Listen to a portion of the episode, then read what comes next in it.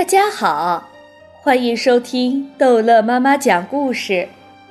今天逗乐妈妈要讲的是《淘气包马小跳》，忠诚的流浪狗之人在狗的心目中。冬天就要到了，翠湖公园的地上铺满了金色的落叶。金子在秘密山洞养伤的日子，眼看就要满一百天了。精子的肾结石已经完全被裴凡哥哥治好了，他那条受伤的腿也拆掉了绷带。可他跑起来，那条腿还是瘸的。他毕竟太老了，十五岁相当于人的一百零五岁。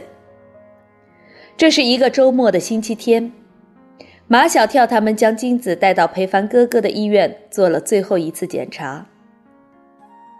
回到翠湖公园。不知是秋风扫落叶的缘故，还是舍不得金子，他们心中都有些伤感。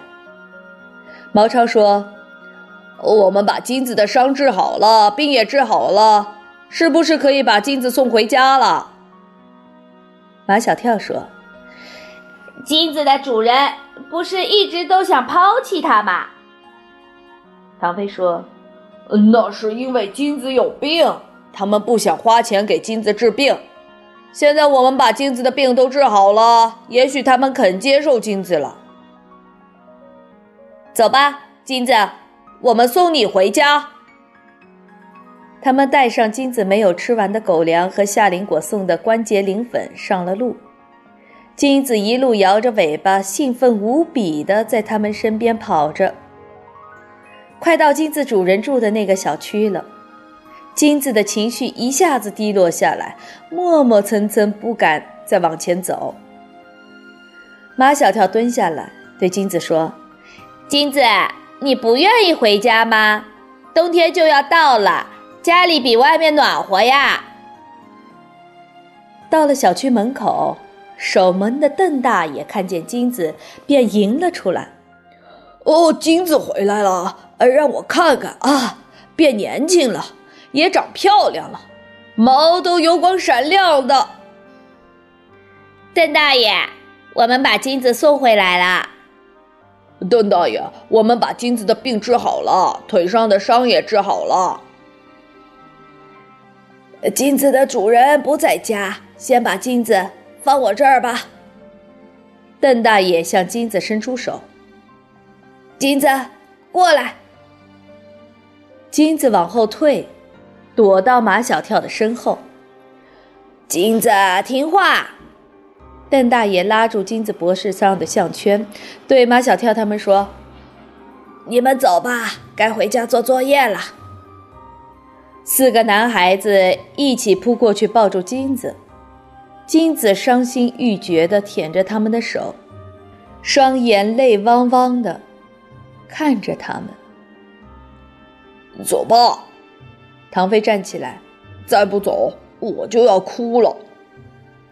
马小跳已经哭了，他站起来就跑。唐飞、张达和毛超跟着马小跳跑，他们跑到一片工地上停下来，四个人抱头痛哭，哭得哇哇的。幸好是星期天，工地停工，没有人听见。正哭着，金子跑来了。他跑到他们中间，望着他们，双眼不再泪汪汪，而是充满了好奇，好像在问：“你们哭什么呀？”嘿，金子！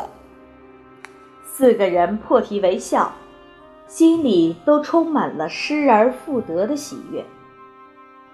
金子在前面跑，跑一段路，他便回头看看他们，见四个男孩子跟着他。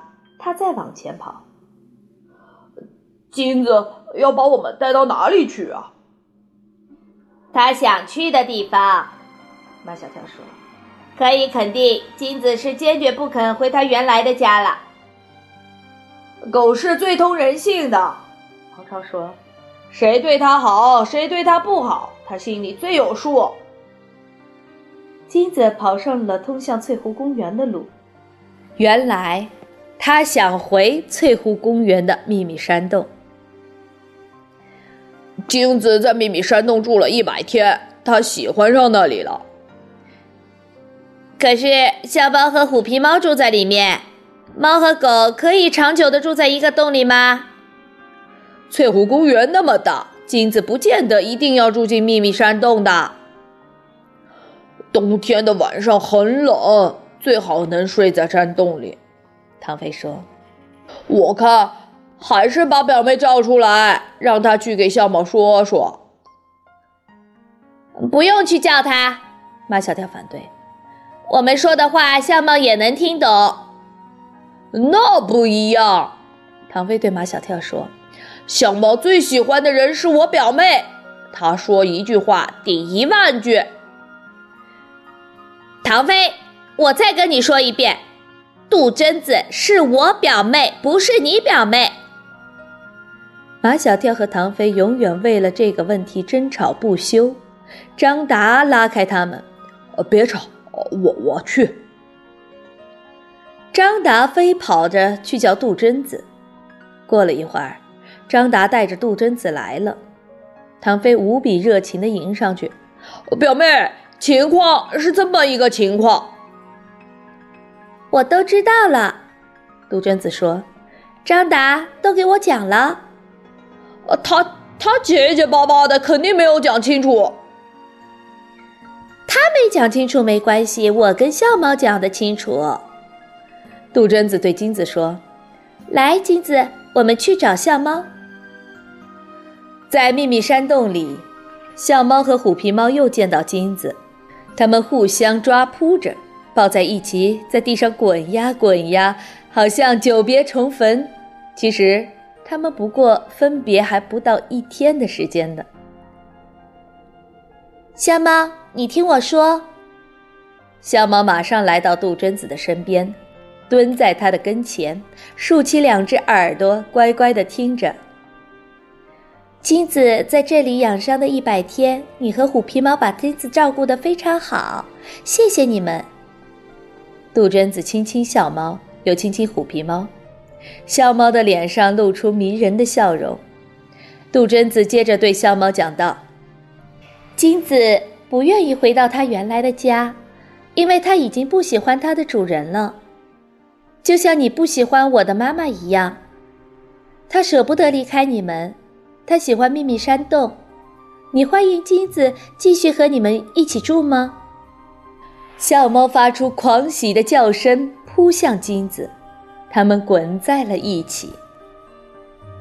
好了，这一集的故事就讲到这儿结束了，欢迎孩子们继续收听下一集的《淘气包马小跳》。